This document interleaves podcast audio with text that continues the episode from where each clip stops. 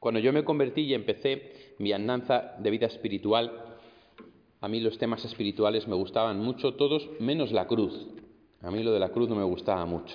A mí me gustaba Cristo resucitado, el Cristo de la misericordia, la Virgen asunta al cielo. Eh, pero el tema de la cruz siempre lo evitaba, lo evitaba en mi espiritualidad y en mi interior.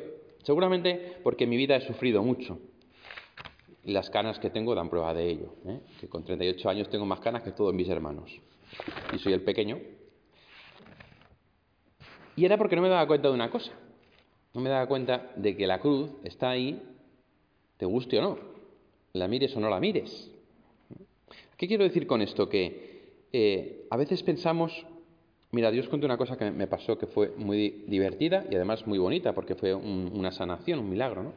Fue una vez el amigo de un sacerdote que se puso malo, le fallaron todos los órganos del cuerpo y entonces le ingresaron en la UCI, estaba pues con respirador, estaba con vida artificial y estaba pues bastante mal el pobre hombre, ya estaba pues digamos al borde de la muerte. Y entonces fuimos al hospital, este amigo y yo, que todavía éramos seminaristas, y hablando con su madre, su madre nos dijo lo siguiente. Dice, yo que llevo toda la vida escondiéndome de Dios para que no me vea. Y ahora parece que ya me ha visto y ha dicho, pues toma. ¿eh? Y yo pensé, jolín, vaya concepción de Dios tiene esta pobre mujer. ¿eh? Rezamos por aquel enfermo y se curó y salió del, del, coma que tenía y siguió adelante. Pero, qué concepción, ¿no? Parece que está Dios ahí esperando a ver si alguien levanta la cabeza para darle. O a veces los cristianos nos creemos que ser cristiano significa sufrir más que los demás, que vamos a tener más enfermedades, más dolores, más cosas. Ayer hablaba con una persona que me decía que estaba enfadada con Dios, que uno se puede enfadar con Dios, sé que tampoco pasa nada. Porque pues, una persona de su entorno tenía cáncer. Digo, hombre, pero es que si no fueras creyente, pues esa persona tendría cáncer igual. O sea, no es culpa de Dios. Tú le culpas a Él porque crees en Él. Pero una persona que no cree en Dios, ¿a quién culpa? Es decir, que en la vida hay sufrimientos. Los hay, seas musulmán, seas hinduista, seas rico, seas pobre, seas católico o seas ateo. En la vida hay sufrimientos. El cristiano no sufre por demás, no sufre más que los demás. A veces el enemigo, con el tema de la cruz, nos mete un poco el miedo de decir, es que parece que Dios quiere que sufras.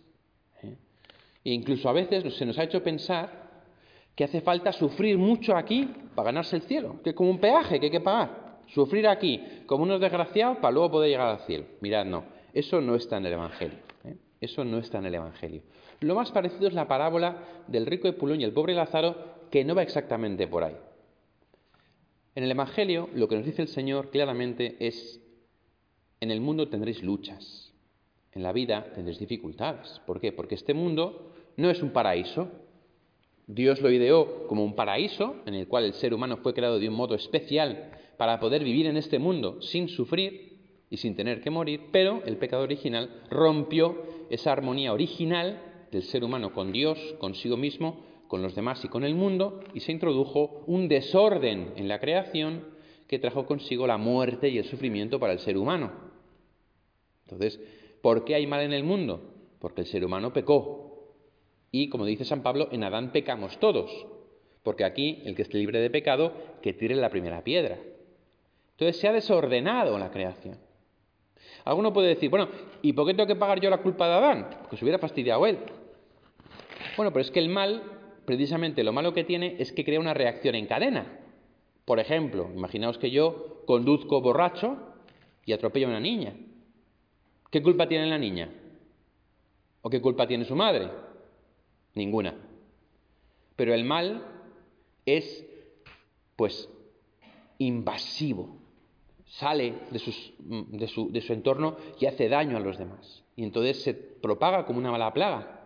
Porque luego esa madre puede odiar y entonces mi pecado causa su pecado y su odio le puede hacer abandonar a su marido. Entonces hace daño a otra persona. Y a lo mejor su marido puede hacer que se despeche y que empiece a utilizar a las mujeres. Entonces empieza una espiral de pecado que se empieza a extender. Eso es el principio del pecado original, que es que el mundo se ha desordenado, hay sufrimiento, hay dolor, hay muerte, y también el pecado pues tiende a expandirse por desgracia. ¿verdad? Eso tenemos que comprenderlo para entender que el mal en el mundo no es culpa de Dios, es culpa de un desorden que se ha introducido en la naturaleza a causa del pecado del ser humano. Hay pecados, eh, hay males, perdón, en los que se ve más claro, pues porque si yo te hago daño, pues es un pecado personal, y hay males como una enfermedad o como una catástrofe en la que se ve menos claro, porque no vemos que haya ninguna causa humana, pero lo cierto es que la naturaleza se ha desordenado y que no es como debería ser, que no es como debería ser. Y lo cierto es que aquí, pues todos nos vamos a morir. Y eso es una cosa pues que es verdad, y será de un cáncer, o de un trombo en el cerebro, de un ataque al corazón, o será de un accidente, de una caída, o de lo que sea, pero todos nos vamos a morir. Entonces a veces nos enfadamos con las causas en lugar de asumir una verdad en nuestra vida. Que en esta vida el paso para la otra vida es la muerte. ¿Es así? Y no hay que tomárselo dramáticamente. Y menos los católicos, que conocemos al Señor y que sabemos que la vida no termina con la muerte. Y en esta vida tenemos sufrimientos. Bueno, pues esos sufrimientos los podemos afrontar de diversos modos. Por ejemplo, los orientales lo afrontan con lo que llaman el karma, que se ha puesto de moda al hablar del karma, ¿eh? que es, según ellos, que como eh, ellos creen la reencarnación, pues como tú en tu vida pasada hiciste algo malo, pues ahora en esta vida sufres para pagarlo. ¿Eh? Y que el karma es pues que el universo te devuelve lo que te mereces. Bueno, pues eso es un poco raro, porque yo no conozco mi reencarnación anterior, nadie la conoce, es una teoría, es un postulado y es un modo de responder a la pregunta un poco sé por la tangente, diciendo, bueno, pues ya está, por algo será. Para un ateo no tiene sentido. Así de claro. ¿Por qué hay mal en el mundo? Porque sí.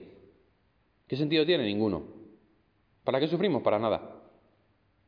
Entonces, claro, el ateo no tiene un horizonte al cual pueda aferrarse porque dice, al final, le puede muchas veces la desesperanza o el hedonismo, pues a vivir que son dos días, total, si lo vamos a pasar mal, pasemos lo mejor que podamos, pero no tiene una respuesta.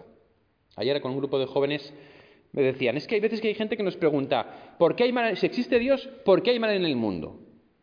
Y yo les decía, devolverles la pregunta, decirles, explícamelo tú, ¿por qué hay mal en el mundo si Dios no existe? ¿Qué sentido tiene? A ver, ¿qué te responde? ¿Qué te responde el ateo a esa pregunta? No te puede responder. Te tiene que responder que es absurdo. Y les decía, incluso pregúntale, ¿por qué te preguntas por qué hay un por qué? Porque a lo mejor es porque en el fondo sabes que tiene que haber un sentido. Y eso quiere decir que en el fondo intuyes que hay algo entre bastidores que tú de primeras no ves. Porque la siguiente posición, la tercera, es la nuestra. La de aquellos que sabemos que el sufrimiento es algo que Dios no quiere, se ha introducido en el mundo a causa del pecado del hombre, pero que Dios permite. ¿Y por qué lo permite? Porque nos ha creado libres, y porque Dios puede sacar un bien del mal. Dios hace que el sufrimiento del cristiano se llame cruz. Dios hace que el sufrimiento del cristiano se llame cruz, es decir, le da un sentido. Y para hacerlo, Él, primero de todos, cargó su cruz, asumió el sufrimiento, asumió la traición, asumió la soledad, asumió el dolor, asumió la muerte injusta. No nos predicó, no nos dijo desde lo alto de un estrado, cargad con vuestra cruz, sino que Él fue el primero, que hizo del sufrimiento en su vida una cruz. Y nos mostró cuál tiene que ser la actitud del hombre ante el sufrimiento. Padre, pase de mí este cáliz, pero no se haga mi voluntad sino la tuya. A la persona que vino ayer a hablar conmigo y que estaba enfadada con Dios porque eh, porque tenía una persona con cáncer cerca, yo le pregunté, ¿te sabes el Padre Nuestro? Y dice, sí. Digo, vale, y después de venga a nosotros tu reino, ¿qué decimos? Me dice, pues hágase tu voluntad. Digo, ah. Y se puso a llorar con una magdalena. Hágase tu voluntad. Hágase tu voluntad. El Señor cargó con su cruz, el primero de todos. Y Dios quiere que entendamos que nuestros sufrimientos no son sin sentido, son una cruz. Dios los permite por algo y puede sacar un bien de ellos. Y por eso estamos llamados a ir tras de Cristo cargando con nuestra cruz. Si podemos, le decimos al Señor, Señor, pase de mí este cáliz, pero hágase tu voluntad. Y si tu voluntad es que esta cruz permanezca, dame la fuerza para cargarla y ofrecerla por la salvación del mundo, como tú hiciste con la tuya. Y saca un bien de este mal, saca un bien de esta cruz. Ayúdame, Señor, a llevarla, a sobrellevarla, a ir detrás de ti, a ir tras de ti.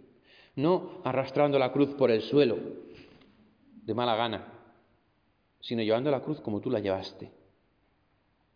En la película de la Pasión de Mel Gibson hay una escena impresionante cuando a Jesús le dan su cruz, que Jesús la abraza. Y entonces uno de los ladrones, el malo, le dice, necio, ¿por qué abrazas la cruz? Jesús abraza la cruz porque sabe que se va a convertir en un instrumento de amor y de salvación para el género humano. A lo mejor abrazarla nos cuesta, no somos tan santos, pero al menos cargarla ser conscientes de que los sufrimientos de nuestra vida tienen un sentido, que Dios quiere que los ofrezcamos, que es muy importante, y que Dios puede sacar un bien del mal. Que los sufrimientos estarían igual si no fuéramos católicos, igual, pero Él quiere que los ofrezcamos, que los asumamos, que carguemos con ellos. Y para hacerlo nos ha dado ejemplo Él el primero. Y por eso dice, cargue con su cruz y me siga, porque Él va por delante con la suya, como vemos en la imagen. Vamos a pedirle al Señor que nos dé la gracia y la fuerza para cargar con nuestra propia cruz, para seguirle.